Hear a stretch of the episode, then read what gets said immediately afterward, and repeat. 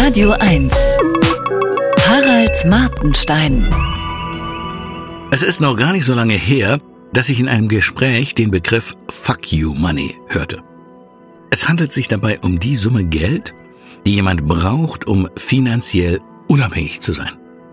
Unabhängigkeit bedeutet, dass alle Grundbedürfnisse und ein paar Extras befriedigt werden können, ohne dass man arbeitet oder von jemandes Wohlwollen abhängig ist.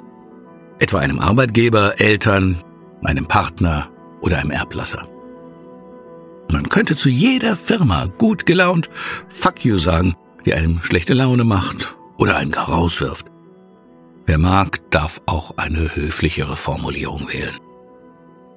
Das Vorhandensein von Fuck you Money bedeutet aber nicht etwa ein Ja zur Faulheit, zu schlechtem Benehmen oder zu grenzenlosem Hedonismus, sondern lediglich die Freiheit, ohne finanziellen Druck jederzeit das zu tun, zu lassen oder zu sagen, was man möchte. Im Grunde kommt so ein Leben der Idee des Kommunismus bei Karl Marx recht nahe.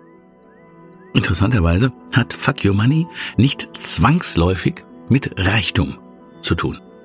Ein Milliardär dessen Geld größtenteils in Firmen steckt, der Kredite und andere Verpflichtungen bedienen muss und gleichzeitig einen kostspieligen Lebensstil pflegt, an den er oder sie nun mal gewöhnt ist, kann aus so einem Gespinst nicht von heute auf morgen aussteigen.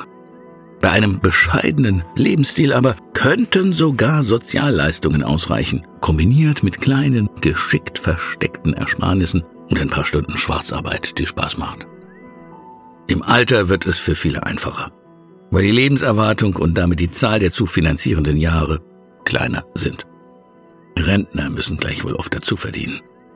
Eine Beamtenpension, die Ruhestandsbezüge eines Professors oder die bei Festangestellten im öffentlich-rechtlichen Rundfunk übliche Altersversorgung aber besitzen Fuck you Qualität. Es schadet dann nicht mehr, wenn man wegen eines unbedachten Tweets oder einer Jahrzehnte zurückliegenden Dummheit zur Unperson erklärt wird. Sowas kann ja schnell passieren. Ich rechne mir regelmäßig aus, ob's reicht.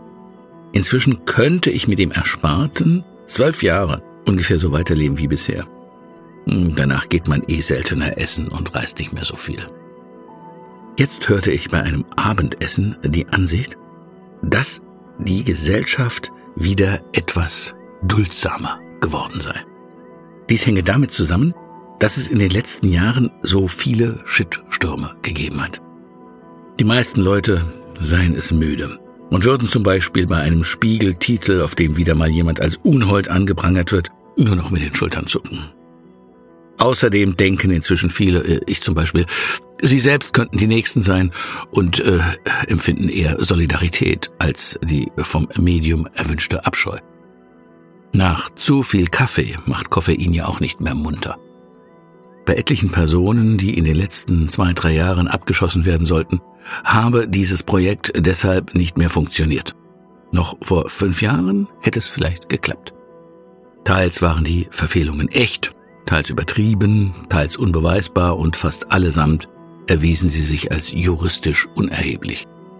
Der Gedanke, dass Leute wegen eines zwar in den Augen mancher Mitbürger fragwürdigen, aber durchaus legalen Verhaltens in ihrem Beruf nicht mehr tragbar seien, hat ja etwas Gruseliges. Wegen des nachlassenden Drucks hieß es, brauche man nicht mehr so viel Fuck you Money und könne womöglich doch ein teures E-Auto kaufen. Weniger Shitstürme sind also praktizierter Klimaschutz. Harald Martenstein auf Radio 1.